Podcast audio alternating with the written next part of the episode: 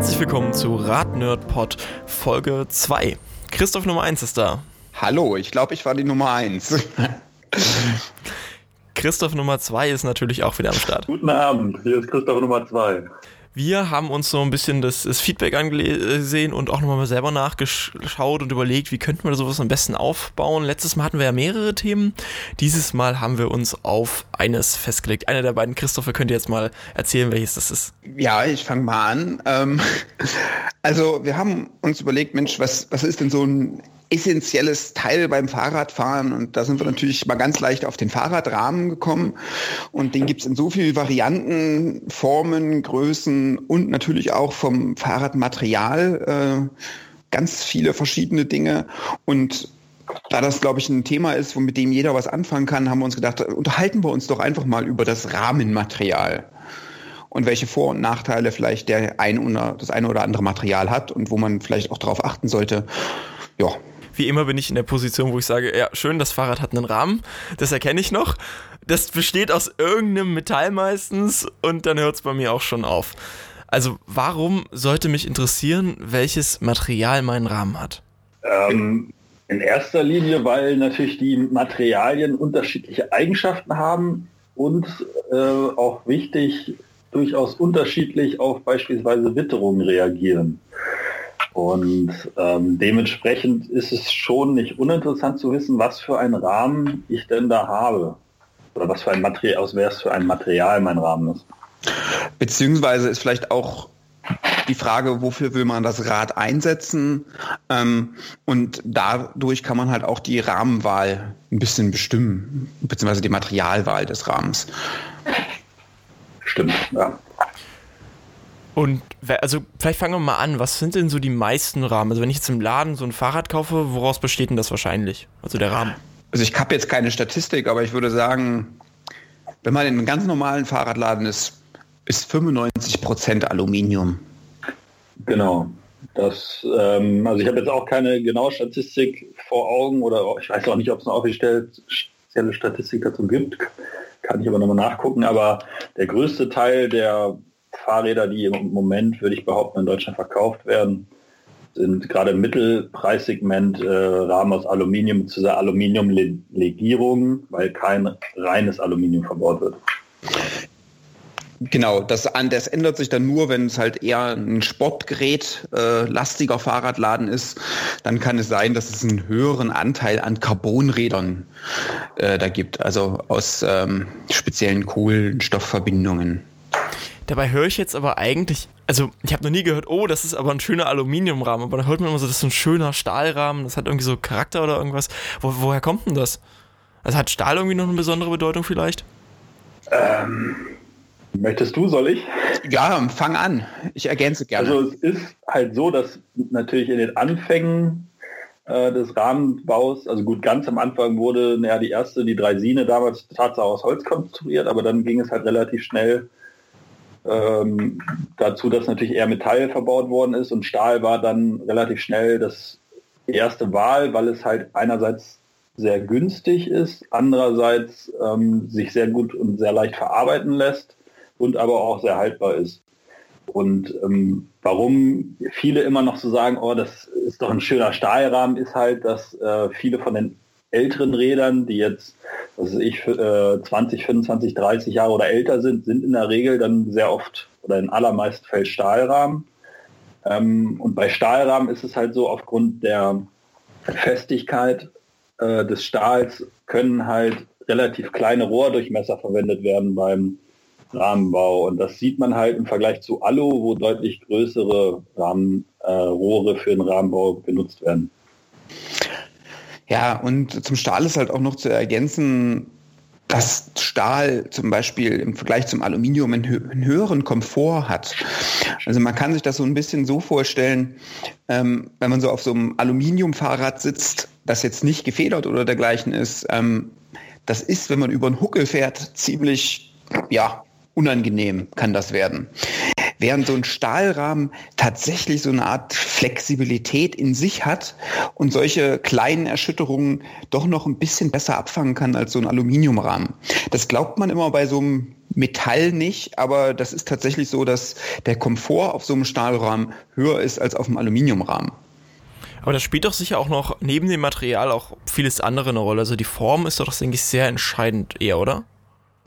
Wie das federt. Nee, also ja, das ist auch ein Faktor, aber tatsächlich ist es so, dass die Stahlrahmen ähm, da flexibler sind. Auf der anderen Seite bedeutet das natürlich auch, wenn man jetzt mal aufsteht, also in den Wiegetritt geht auf, auf dem Fahrrad, wenn man, was weiß ich mal, beschleunigen möchte, bergan fährt oder so. Vielleicht kannst du noch kurz erklären, wie das funktioniert, also was Wiegetritt ist für die Leute, die also, nicht so wie gesagt, wenn man, fahren. wenn man äh, ähm, aus dem Sattel geht im Prinzip und äh, sich nur am Lenker festhält und tritt und im Prinzip aufgestanden ist, das ist der Wiegetritt, ähm, dann verbiegt sich so ein Stahlrahmen tatsächlich auch ein bisschen. Und das ist halt auch ein Indikator dafür, dass der ein bisschen mehr nachgibt und dadurch halt auch im normalen Fahren mehr, mehr Komfort hat. Ähm, während gegen Aluminiumrahmen so eine Steifigkeit haben, also das heißt direkt Steifigkeit, die verbiegen sich nicht ganz so schnell wie die äh, Stahlrahmen und sind daher auch weniger komfortabel. Genau. Der Vorteil ist aber halt, wenn man eine höhere Steifigkeit hat, wenn man das denn möchte, dann geht natürlich mehr Kraft, die man aufbringt, statt in so gesehen die Flexibilität und die Bewegung des Stahlrahmens, geht sie bei einer höheren Steifigkeit, bei einem Aluminiumrahmen halt direkt in den Antrieb. Das heißt, man hat da dann so gesehen ein etwas weniger Kraftverlust. Genau, also ich glaube, so eine Beobachtung kann man gut im Radsport nachvollziehen, ähm, der ja so ein bisschen der Motor der Innovation auch ist äh, beim Radfahren. Vor, ich, ich glaube, in, bis in die 80er Jahre rein gab es halt diese Stahlrahmen, diese klassischen, ähm, bis dann die Aluminiumverarbeitung so weit war, dass man gesagt hat, äh, okay, wir bauen jetzt Rahmen nur noch aus Aluminium die haben einfach einen besseren Vortrieb, sie haben eine höhere Steifigkeit, sie sind leichter als die Stahlrahmen, das spielt dann auch wieder eine Rolle. Und der Komfort ist bei den Radsportlern eigentlich egal, ob die da nun äh, fünf Stunden auf einem leicht Widerstand oder leichten Widerstand in ihrem Rahmen haben, der ein bisschen nachgibt oder nicht, das ist denen egal. Und äh, ja, so wurde dann im Prinzip diese Innovation, die es im Radsport gab, auch allmählich auf die Alltagsräder übertragen. Aber die sehen wir jetzt, also Aluminiumrahmen im Radsport jetzt eher nicht mehr so, oder? Ähm, also es gibt im Mittelpreissegment auch bei Rennrädern immer noch sehr viel Aluminiumrahmen. Es wird auch immer noch in dem Bereich äh, durchaus geforscht und weiterentwickelt. Also Canyon beispielsweise äh, hat auf jeden Fall noch einiges an Aluminium. Trek, soweit ich weiß, auch. Stevens hat auch immer noch Aluminium. Also es wird aber im Profibereich nicht mehr gefahren. Und da muss ich mal ganz kurz widersprechen, das stimmt so nicht okay. ganz.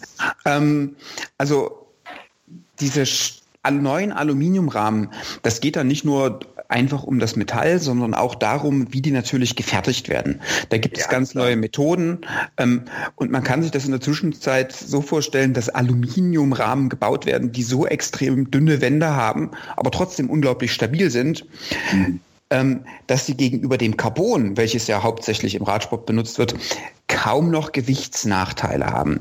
Und äh, ganz aktuell der ehemalige Weltmeister und so ein bisschen der Superstar und bunte Vogel des Radsports, ähm, der Peter Sagan, der fährt in dieser Saison tatsächlich wieder ein, äh, ein Aluminiumrahmen in Ach, Rennen. Okay, das weiß ähm, ich noch nicht. Und äh, also das ist tatsächlich so, dass das, oh. diese Entwicklung der Aluminiumrahmen in den letzten Jahren überhaupt nicht stillgestanden hat.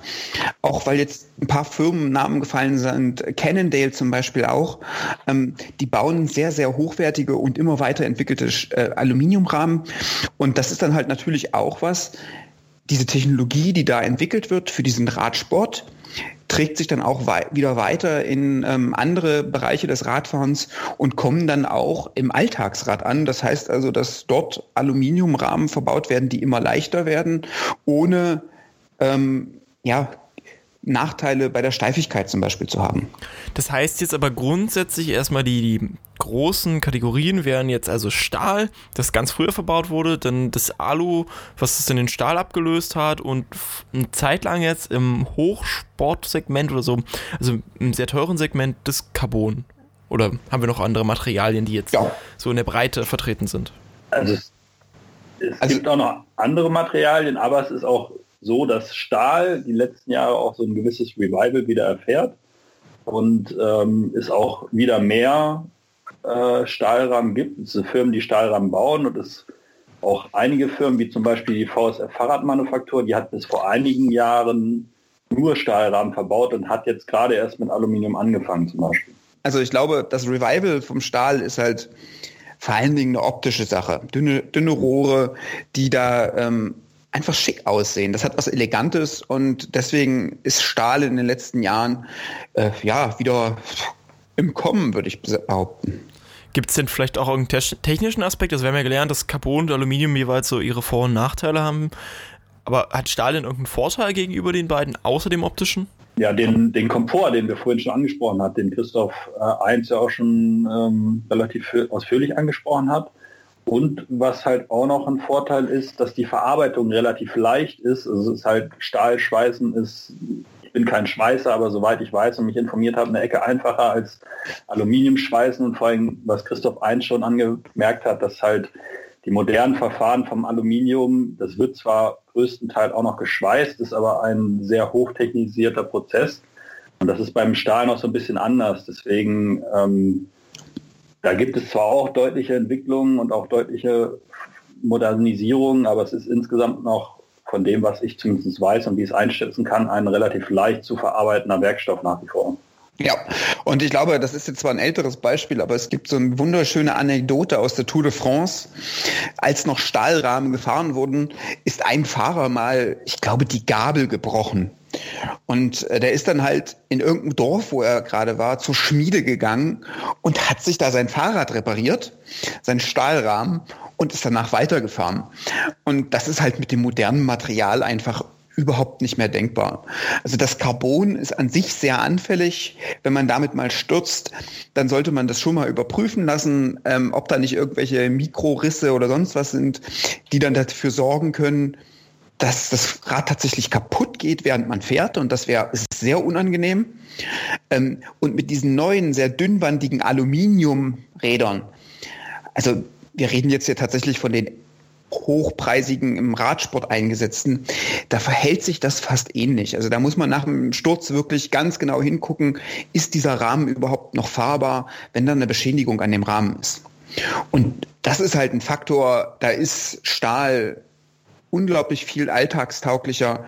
Ähm, Stahl hält in dem also da passiert nicht so schnell was. Aber ja. ich habe jetzt häufiger auch schon mal gehört, also so seltenen Fällen, dass es so, ein, so einen Rahmenbruch geben kann. Also dass wirklich der Rahmen dann ähm, ja eigentlich nicht mehr fahrbar ist, weil er irgendwie zerbrechen kann. Ich weiß mir, kann mir jetzt zwar nicht vorstellen, wie ein Rahmen konkret bricht. Vielleicht könnt ihr mal kurz erklären, wie das funktioniert. Da kann es unterschiedliche ähm, natürlich Gründe für geben. Also einerseits natürlich ein Sturz oder auch ein Unfall mit einem anderen Verkalt Verkehrsteilnehmer, beispielsweise wenn man natürlich einen Unfall mit einem Auto hat. Äh, das Auto wiegt ja in der Regel so zwischen einer und zwei Tonne oder auch mal mehr. Und wenn dann da die entsprechenden Kräfte wirken, also bei hohen Geschwindigkeiten, dann äh, kann es auch durchaus mal sein, dass sowohl die Gabel bricht als auch der Rahmen. Und bei Stürzen kann das natürlich auch schnell der Fall sein. Und was Christoph Eins schon angemerkt hat, Carbon ist zwar sehr, sehr steif und hat auch viele andere äh, positive Eigenschaften, aber es ist halt sehr anfällig bei Stürzen oder starken physischen Schlägen.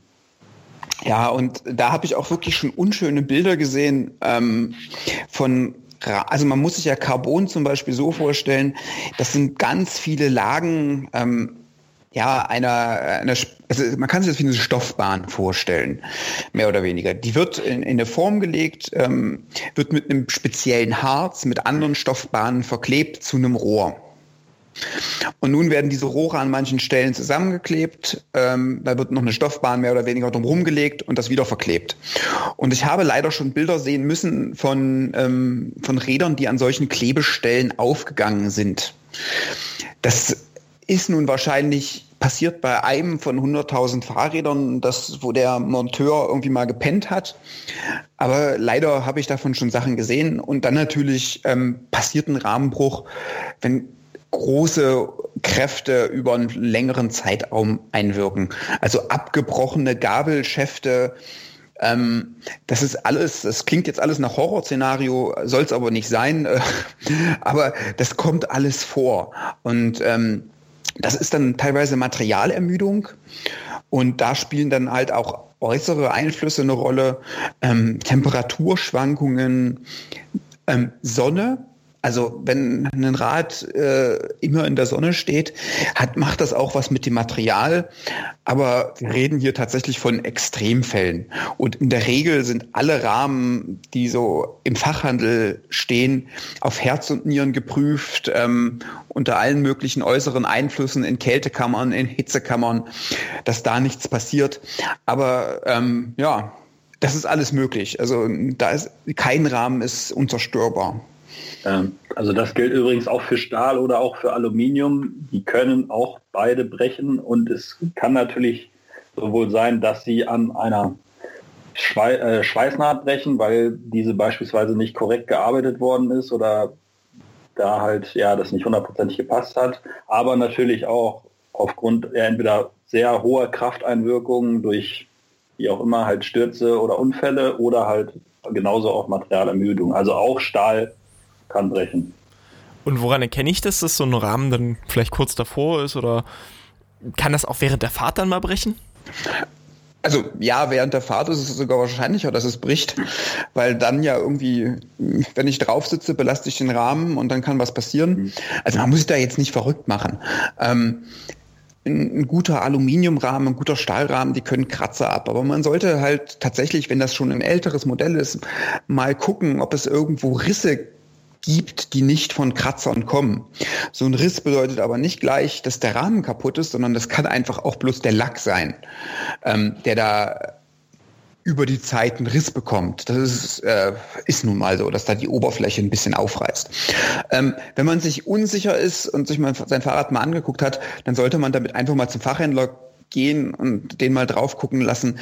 Ähm, das ist eigentlich die sicherste Variante und dann ähm, ja, aber man soll, muss nicht in Panik verfallen. Also normalerweise hält ein Rahmen ewig. Ähm, es sei denn, man ist jetzt nur auf Kopfsteinpflaster unterwegs, dann sollte man vielleicht doch mal gucken.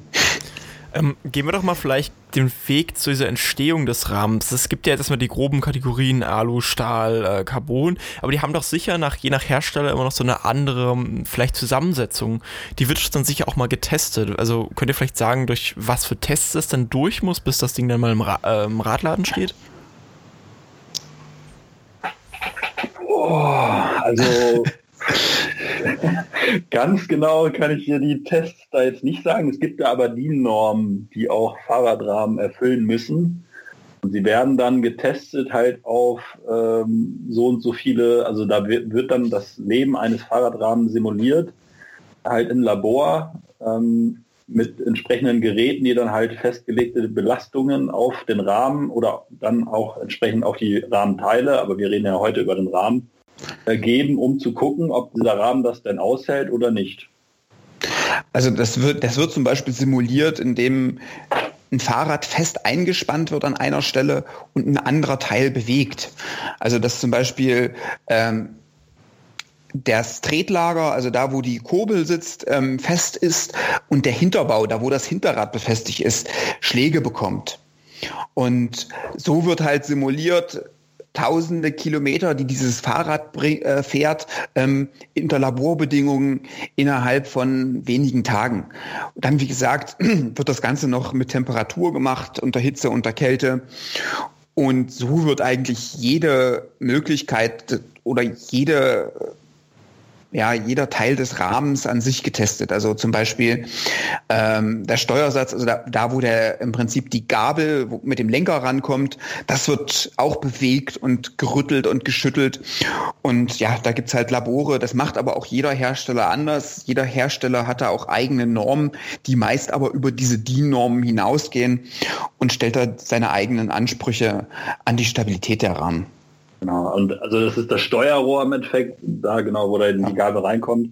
Und es wird dann auch häufig, was Christoph Einstein meinte, die werden dann eingespannt und die werden auch unter Vibrationen gesetzt, was dann halt auch nochmal das Fahren simulieren soll. Also auch der ganze Rahmen wird dann unter Vibrationen gesetzt teilweise. Und dann auch beispielsweise noch um halt auf die Rostanfälligkeit zu prüfen, dann äh, auch Salzbäder ähm, oder ins Salzbad geschickt, um dann halt über also Rostanfälligkeit über viele Jahre innerhalb von sehr kurzer Zeit simulieren zu können also wir haben jetzt sehr stark über das geredet, was für die klassischen Rahmen vielleicht interessant ist. Da gibt es doch sicher auch noch mehr, worauf man dann achtet, wenn es dann wirklich in den Radsport geht. Für auf was für Werte wird denn da so Wert gelegt, wenn man für, extra dafür konzipiert beim Material jetzt? Äh, Radsport ist meine Disziplin und oh. ähm, also beim Radsport, wir reden jetzt vom Straßenradsport, also wo es darum geht, ähm, schnell von A nach B zu fahren. Und da ist das Gewicht äh, das A und O. Ähm, zumindest immer dann, wenn es bergan geht. Äh, leichteres, leichterer Rahmen bedeutet weniger Masse, die ich bewegen muss. Und man kann sich das einfach so vorstellen, es macht einen Unterschied, ähm, wenn ich mit einem leeren Rucksack einen Berg hochfahre oder wenn ich mit einem Rucksack, wo ich sag mal äh, fünf Flaschen Wasser drin sind, den, den, den Berg hochfahre. Also wenn das Gewicht, was ich da mitschleppen muss, außer meinem eigenen Körpergewicht, ähm, leichter ist, dann muss ich nicht so viel Energie aufbringen, das den Berg hoch zu äh, hochzubewegen und fahre letztendlich schneller. Wie groß sind denn die Gewichtsunterschiede da so? Also ähm, im Radsport geht der Trend eigentlich dahin, wenn man so in die Profiteams guckt, dass die zwei verschiedene Räder haben. Eins für ja, für Berganfahren ganz einfach, das unglaublich leicht ist. Und eins, das für eher flache Rennen geeignet ist, das hat dann eine spezielle Rahmenform, die aerodynamischer ist und ähm, immer dann Vorteil bringt, wenn es halt geradeaus geht und äh, nicht bergan. Ähm, Jetzt muss man auch wissen, im Radsport gibt es ein Gewichtslimit für Fahrräder und das liegt aktuell bei oder schon seit vielen Jahren bei 6,8 Kilo. Ähm, dieses Gewichtslimit von 6,8 Kilo hört sich erstmal sehr gering an. In der Zwischenzeit wäre es aber durchaus möglich, äh, Fahrräder zu bauen, die, ich sag mal, um die sechs, eventuell sogar schon unter sechs Kilo wiegen, die trotzdem ja, voll funktionstüchtige Räder, voll, voll funktionstüchtige Räder sind. Ähm, dieses Gewichtslimit von 6,8 Kilo kommt aus einer Zeit, als der, das Material Carbon noch sehr weich war und dazu geneigt hat, äh, bei schnellen Bergabfahrten anfangen zu flattern. Also das heißt, das wird das Rad instabil. Und aus dem Grund hat man gesagt, wir machen ein Gewichtslimit. In der Zwischenzeit äh, könnten alle Hersteller sagen, 6,8 Kilo ist kein Problem. Wir bauen euch auch ein 6 Kilo Fahrrad, das unglaublich stabil ist und nicht mehr flattert.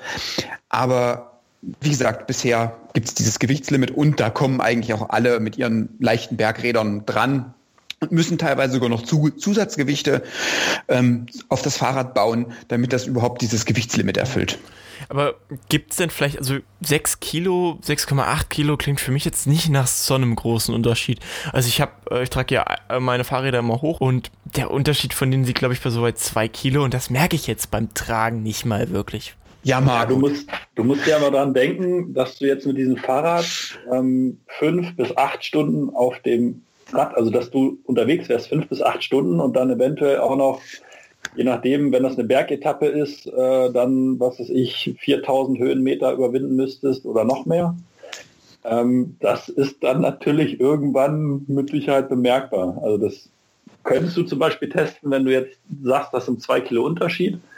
Wenn du mit beiden mal eine 100 Kilometer Radtour machst, äh, am Elbe-Radweg, jetzt natürlich bei vergleichbaren Bedingungen, ob du dann nach den 100 Kilometern sagst, okay, ich habe jetzt einen Unterschied gemerkt oder nicht. Und ich würde sagen, bei zwei Kilometer sagst du danach schon, du merkst einen Unterschied. Also den Elberadweg würde ich jetzt in Frage stellen, weil der ist ja eigentlich topflach. Ich würde sagen, fahr mal den Brocken hoch mit zwei Kilometer Unterschied und das macht sich schon bemerkbar. Ja. Aber, aber du hast natürlich recht. Also ich sag mal, für den Hobbysportler macht es kaum einen Unterschied, ob jetzt ein Rad sieben Kilo wiegt oder neun. Das ist natürlich bei den Profis, die austrainiert sind, wo es darum geht, ja, jedes Prozent, ähm, das man irgendwo an Leistung herausholen kann, herauszuholen, um tatsächlich schneller als die anderen zu sein, da macht das einen Unterschied. Aber für den Otto Normalverbraucher macht es nur dann einen Unterschied, wenn er vielleicht nicht so stark ist wie du und er sein Fahrrad hochtragen will, ähm, dass man dann sagt, äh, okay, also Gewicht spielt für mich eine Rolle, weil ich es halt in den Keller wuchten muss und dann zu sagen, okay, wenn das Rad jetzt zwei Kilo leichter ist, fällt mir das leichter und ja, dann macht das auch einen Unterschied. Jetzt ist es ja nicht nur so, dass es dann leichter am Rad wird, wenn es äh, also mit dem Gewicht des Rades sinkt ja meistens dann auch das Gewicht des Portemonnaies, weil dann auch der Preis sehr schnell in die Höhe geht. Ähm, wie, wie groß ist denn der Unterschied, wenn ich jetzt so, nehmen wir mal an, 200, 300 Gramm weniger drauf haben will? Ich habe jetzt schon teurere Räder bei einem lokalen Fahrradhändler hier gesehen. Aber das ist ja. Also ich würde behaupten, es kommt halt immer darauf an, bist du sehr nah an dieser, sagen wir 6,8 Kilo Grenze oder bist du halt, redest du über Räder, die 14, das eine wiegt 14, das andere 13,5, weil dann ist da ein relativ geringer Preisunterschied, würde ich behaupten, aber je näher du natürlich nach unten gehst, dann kann der Preisunterschied immens sein. Ja, also da gibt's tatsächlich richtige Füchse, die sich nur mit dem Gewicht ihrer Räder auseinandersetzen. Und da rechnen die teilweise in wie viel Euro kostet das Gramm weniger. Genau, das wie bei der Formel 1, da wird so ähnlich gerechnet. Ja, also ähm, das, das kann schon Ausmaße annehmen, aber wie gesagt, ähm, das sind dann Räder, die tatsächlich weit unter auch dieser 6,8 Kilogramm Grenze liegen. Ähm, aber ansonsten spielt bei so einem hochpreisigen Rad auch noch ganz andere Sachen eine Rolle. Nicht nur das Gewicht, sondern tatsächlich auch die Rahmenform, die Komponenten, die da verbaut sind und so weiter und so fort. Also da kann man auch mal 10.000 Euro für ein Rad ausgeben, das eigentlich weit über dieser Gewichtsgrenze liegt. Gibt es denn irgendeinen Grund, dass ich jetzt vielleicht verschiedene Materialien auch an, kann man verschiedene Materialien in einem Rahmen kombinieren? Ich glaube nicht, aber verschiedene Materialien, zum Beispiel jetzt einen Carbonrahmen zu fahren und dann eine Alugabel dazu oder umgekehrt, macht das, das Sinn? Wird relativ häufig eingesetzt, also gerade äh, an Alurahmen beispielsweise, also Rennradrahmen eine Carbongabel Andersrum wüsste ich es jetzt nicht, aber könnte man auch machen. Ähm, ja, aber ich denke, das ist tatsächlich sehr häufig, dass es einen Alurahmen gibt. Auch, also das beschränkt sich in der Zwischenzeit auch nicht nur auf Rennräder, auch mhm. äh, Fitnessbikes oder Crossbikes im eher hochpreisigen Segment ähm, nutzen das tatsächlich, um Gewicht zu sparen und auch um den Komfort einer Carbongabel zu nutzen. Weil wir haben ja gehört, Alu ist sehr steifes Material, das sehr wenig nachgibt und man kann halt Carbongabeln so konstruieren und diese Schichten so anordnen, dass die flex, also dass die flexibel sind und auch Stöße leicht mindern. Und ähm, das ist halt auch ein Grund dafür, dass tatsächlich viele Carbongabeln verbaut werden. Und äh, weil du dir nicht vorstellen kannst, dass verschiedene Rahmenmaterialien an einem Rad benutzt werden, doch, das gibt es durchaus. Im Mountainbike-Segment zum Beispiel. Ähm, bei den Fullies, also bei den vollgefederten ähm, Rädern, gibt es das relativ häufig, dass die zum Beispiel einen Carbonrahmen haben, aber der Hinterbau, also das Teil, wo das Hinterrad aufgebaut, dran gebaut ist, das ist aus, äh, aus Aluminium. Also solche Räder gibt es durchaus. Und, aber wie gesagt, das ist nur deswegen möglich, weil da der Rahmen im Prinzip aus zwei Teilen besteht, die beweglich miteinander verbunden sind über eine Federung. Jetzt haben wir über den Radsport im Sinne von Rennsport, also Straßenfahren, sehr viel geredet. Wie ist es denn in Bergen? Da macht das Carbonrad, wie ich gehört habe, stoßempfindlich, wahrscheinlich nicht so viel Sinn, oder? Also wenn ich jetzt wirklich so Downhill fahre. Ja gut, wenn du Downhill fährst, muss man sagen, dann hast du vor allen Dingen nicht unbedingt so ein Gewichtsproblem. Also dann willst du ja kein möglichst leichtes Rad haben, weil du fährst ja den Berg runter. Ähm, wenn du natürlich jetzt, was ist ich, beispielsweise Marathon Cross fährst, also über eine längere Strecke und sowohl hoch und als auch runter, als auch gerade Strecken, dann werden auch natürlich Mountainbikes oder, äh, aus Carbon gefertigt durchaus. Ähm, ja, also, es kommt immer darauf an, was man fährt, also welche Strecken mhm. man fährt und was man damit machen möchte mit dem Rad. Also ich glaube, der Mountainbike-Sport ist so vielseitig, ähm, da könnte man einen ganz eigenen Podcast drüber machen, weil es da tatsächlich alles gibt. Also die Gravity-Sportarten, also Gravity im Sinne von Gravitation, alles, was nach unten geht, ähm, denen ist es egal, wie schwer das Fahrrad ist. Ganz im Gegenteil, da ist sogar mehr Gewicht von Vorteil, da wird man nämlich schneller schnell und schneller generell. Aber sobald man halt bergauf will, ist natürlich ein leichtes Fahrrad ideal. Und äh, Christoph hat ganz recht. Ähm, also gerade bei den langen Strecken, Mountainbike, Marathon und so weiter, ist eigentlich jedes Rad in der Zwischenzeit aus Carbon, das ein bisschen hochpreisiger ist, weil die Gewichtsersparnis, die man da hat, im, im, oder die Kraftersparnis, die man da hat im Laufe eines, einer Mountainbike-Tour, in der es bergan geht, ist dann doch schon enorm. Haben wir jetzt beim Radsport irgendwas noch nicht abgedeckt von den Rahmenmaterialien her? Irgendein Aspekt? Ja, ein Aspekt, ähm, der das ist gerade eine, eine Zukunftsentwicklung, ähm, die da gerade stattfindet. Da gibt es noch nicht so viel von, aber ähm, der nächste oder das nächste große Ding ist Graphem. Also das sind ähm, das sind sehr sehr sehr dünne Kohlenstoff äh, die teilweise, also die eigentlich nur ein Atom dick sind. Also das kann, das ist so dünn, das kann man sich eigentlich nicht vorstellen. Im Moment wird das Graphem zum Beispiel benutzt. Ich habe ja vorhin erklärt, Carbonrahmen bestehen aus mehreren Schichten und die werden mehr oder weniger verleimt. Und dieser Leim, der da benutzt wird, der macht auch einen Großteil des Gewichtes eines solchen Rahmens aus. Und in der Zwischenzeit gibt es halt Experimente und auch erste Versuche oder nein, auch erste Prototypen und ich glaube auch schon eine kleine Firma baut das in Serie wo dieser, äh, dieser Stoff mit diesem Graphem versetzt wird und dadurch weniger benutzt wird von dem Zeug und dadurch das Rad einfach nochmal oder der Rahmen einfach nochmal 300, 400 Gramm an Gewicht und vielleicht nicht 400 Gramm, aber drei 200, 300 Gramm an Gewicht spart. Und wir reden hier von Rahmen, die sowieso schon nur um die 800 Gramm wiegen. Also die werden noch mal leichter, ohne dabei irgendwie an Steifigkeit, am Komfort zu verlieren oder gefährlich zu werden, weil es zu leicht wird. Und ähm, ich denke, das ist eine Technologie, die wird in den nächsten Jahren auch bei den großen Radherstellern ankommen. Und dann ähm, wird es nochmal ein richtigen, richtiges Gefälle im Gewicht geben. Wer macht denn eigentlich diese Rahmen? Also sind das denn jetzt direkt die, die äh, HerstellerInnen oder sind das dann doch eher vielleicht wirklich Unternehmen, die sich nur auf Materialtechnik spezialisiert haben? Christoph, willst du dazu was sagen? Das kommt immer stark darauf an, ob man jetzt von den sagen wir, großen Herstellern ausgeht, die halt in sehr großen Stückzahlen produziert, oder ob man davon von kleinen Manufakturen ausgeht, die in sehr kleiner Stückzahl produzieren, weil es gibt nach wie vor halt einige so gesehen kleine Manufakturen oder einfach Rahmenbauern, die auch in Deutschland ihre Rahmen bauen. Das ist dann halt sehr oft Stahl.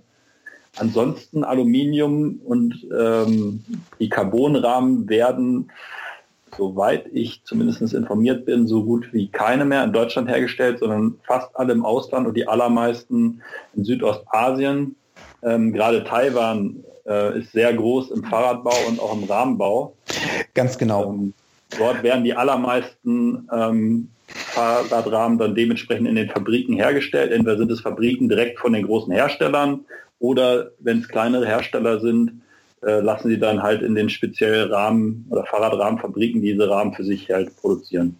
Also böse Zungen behaupten, ähm, dass eine große Fabrik in Taiwan steht, aus der alle Fahrradrahmen der Welt kommen, was natürlich Quatsch ist. Ähm, da stehen vielleicht zwei oder drei von solchen Fabriken und daher kommen alle Fahrradrahmen der Welt. Ähm, um das mal ein bisschen überspitzt zu formulieren, aber es ist tatsächlich so. Also Südostasien, gerade Taiwan, ist die Hochburg der Fahrradschmiede. Ähm, es gibt natürlich Hersteller auch in, naja, ich sag mal, in Europa gibt es noch welche, die ähm, Rahmen fertigen, auch zum Beispiel aus Carbon. Das sind dann aber teil, also das sind dann tatsächlich hochwertige Dinge, die teilweise in Handfertigung gehen, Maßrahmen, ähm, wo man dann tatsächlich viel Geld bezahlen muss, ähm, dafür aber sicherlich auch eine sehr gehobene Qualität bekommt. Und genauso verhält es sich auch zum Beispiel mit der Firma Cannondale. Da kommt auch ähm, ein Großteil aus äh, Asien, aber die bauen zum Beispiel auch ihre top hochwertigsten Rahmen in den USA, ähm, wo der Firmensitz ist. Und so verhält es sich eigentlich mit beinahe allen großen Herstellern. Jetzt machen wir mal vielleicht einen Blick weg vom Radsport und schauen uns mal was anderes an. Die äh, Lastenräder sind ja in den letzten Jahren wirklich im Boom. Die haben doch aber sicher auch, wenn es um Rahmen geht, besonders bei ihrer Belastung im Material, ganz andere Ansprüche, oder? Also durchaus, natürlich. Ähm, so ein Lastenrad muss natürlich ein ganz anderes Gewicht bewegen, ein Eigengewicht, eine Zuladung. Aber auch da ist Aluminium äh, zurzeit das Nonplusultra, weil man mit relativ wenig Material ähm, sehr stabile Rahmen hinbekommt, die auch so ein großes Gewicht tragen können. Und Alum Einsatz von Aluminium hat da natürlich den Vorteil, dass das Gewicht des Rads an sich sich in Grenzen hält. Es ist natürlich schwer, aber nicht ganz so sehr, wie es, wenn, wenn es ein reines Stahlrad wäre. Christoph 2 ja. und ich haben ja am Freitag zum Beispiel dieses das Muli gesehen. Das ist ja jetzt ein relativ kleines, mhm. kompaktes, das war jetzt auch nicht so schwer. Das war jetzt auch Alu, ne? Das war auch Alu, soweit ich weiß. Ja, Moli baut auch Alurahmen. Gibt es denn da auch äh, Hersteller, in die auf was anderes setzen? Weil das, das Gewicht des Lastenrads ist ja häufig schon entscheidend. Also besonders, wenn ich jetzt so dran denke, man muss vielleicht im Altbau doch mal noch drei, vier Treppenstufen mindestens hoch, um irgendwie in den Hinterhof zu kommen. Hm, Gibt es da jetzt schon irgendwelche Innovationstreiber, in die dann vielleicht darauf setzen, wirklich das Rad etwas leichter zu bekommen mit dem Material? Also ich kann es jetzt nicht hundertprozentig sagen. Ich wüsste aber nicht, dass es einen Hersteller gibt, der Lastenräder aus Carbon herstellt. Und da ist halt auch wiederum der Faktor, den wir schon angesprochen haben, dass Carbon halt sehr schlagempfindlich ist. Und bei einem Lastenrad, was ja dann doch ein Altersgegenstand ist und dann auch entsprechend mal mit, was weiß ich, Bierkästen, anderen Getränkekästen vielleicht beladen wird, da man auch gucken sollte, ob Carbon da dann unbedingt der geeignete Werkstoff ist. Und was dazu kommt, was Christoph Eins ja schon angesprochen hat, dass man mit der heutigen sehr modernen und hochtechnologisierten Aluminiumverarbeitung, das sind ja mal Aluminiumlegierungen, halt auch, auch schon sehr leichte Rahmen bauen kann. Ähm, und aber Aluminium doch immer noch deutlich günstiger ist, weil es halt deutlich ähm, weniger Handarbeit erfordert weil es mehr von Robotern beispielsweise geschweißt werden kann und Carbon muss halt sehr viel per Hand einfach verarbeitet werden. Da hat man dann halt nicht den riesen Vorteil, würde ich auch einfach behaupten. Da hat halt auch die Nachteile des Carbons irgendwo. Ja, ähm, ich weiß nicht, ob ich den Link nochmal finde, aber es gibt ja auch ähm, Selbstbausätze für Lastenräder mhm. ähm, von so einer Fahrrad, nein, aus so einer Art Kommune aus Kopenhagen. Ich weiß leider gerade nicht, wie die heißen. Muss ich mal gucken, ob wir den Link noch finden. Und die ver verwenden auch Aluminium ähm, in ihren Selbstbausätzen, weil sich Aluminium dann auch am, am einfachsten mit verarbeiten lässt. Also die arbeiten da im Prinzip mit so einer Art Steckprint, also mit Steck die verbinden das mit Stecken und äh, Verschrauben. Und das ist dann auch ein vielleicht nicht so schön anzusehen, das Rad, aber es ist ein Selbstbau, der relativ günstig ist und der auch trägt. Und wenn man ja sich ein Aluminiumrad selber zusammenbauen kann, dann spricht das schon sehr viel für den Werkstoff. Jetzt haben wir neben diesen Metallwerkstoffen jetzt auch noch Holz. Also wir haben vorhin schon darüber gesprochen, das ist jetzt so ein bisschen mehr das Fahrrad auch wieder so als Trendgegenstand zu sehen, was wir mit den Stahlrahmen sehen. Aber ich glaube, zeitgleich ist das auch mit den Holz- und Bambusfahrrädern aufgekommen. Haben die überhaupt noch irgendeinen, naja, gewissen Komfort- oder Vorteilseffekt außerhalb dessen, dass sie gut aussehen? Ähm, sie haben natürlich den einen großen Effekt, den oder großen Vorteil gegenüber allen bislang genannten Materialien, dass sie aus nachwachsenden Rohstoffen zum größten Teil bestehen ähm, und dementsprechend halt auf jeden Fall in der sowohl Herst Her oder Gewinnung der Rohstoffe als auch in der Verarbeitung, würde ich behaupten, ähm, halt äh, so gesehen eine deutlich bessere Umweltbilanz aufweisen können. Und ähm, hinzu kommt noch, dass ähm, ich bin selber jetzt kein Bambusrad-Experte, habe aber einen Arbeitskollegen, der Bambusräder bis äh, vor kurzem oder er schraubt sie, glaube ich, oder klebt sie immer noch zusammen, ähm, montiert hat, ähm, dass Bambus eine sehr guten ähm, auch Eigenfederung so gesehen hat, wie wir es ja schon ähnlich beim Stahl hatten. Ähm, und von daher im Grunde auch einen sehr gut, hohen Komfort bietet ein Bambusrahmen. Also ganz genau, ich denke, Holzräder sind eher selten. Da ist tatsächlich Bambus zurzeit der Werkstoff, der am meisten benutzt wird. Und natürlich, wie gesagt, wie Christoph das gesagt hat, also Umweltaspekte spielen eine entscheidende Rolle. Auf der anderen Seite auch der Komfort. Ähm, allerdings, was dazu natürlich immer zu bedenken ist, ähm, so ein Bambusrahmen oder ein Holzrahmen ist deutlich witterungsanfälliger als ein Metallrahmen. Also da muss man tatsächlich ähm, darauf achten, dass die irgendwie nicht feucht stehen, dass man die Oberfläche pflegt, äh, versiegelt und äh, naja, auch Temperaturschwankungen. Äh, Gerade jetzt im Winter ist das auch nicht sehr ideal. Aber dennoch ist es ein, ein toller Werkstoff für ein Fahrrad. Ähm, ich weiß nicht, wie es mit der Steifigkeit aussieht bei solchen Bambusrädern. Also wenn man mal äh, ordentlich reintritt, ob sich der Rahmen dann verbiegt und ob das merkbar ist. Ähm, aber ansonsten, ja, würde ich auch jedem mal empfehlen, das mal zu testen.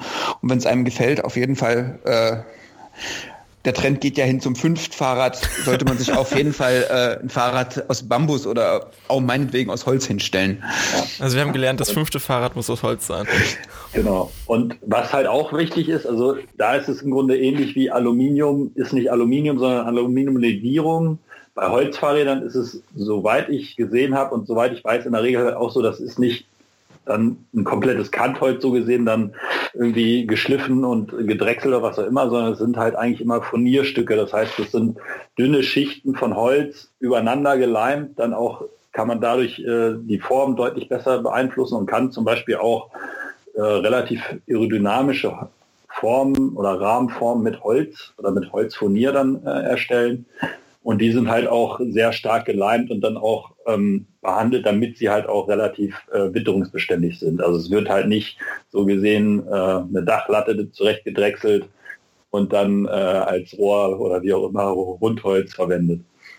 Ja, und man muss halt bei so einem ähm, Fahrrad aus äh, Holz oder Bambus immer bedenken, dass nicht alle Teile aus diesem Material gefertigt werden können.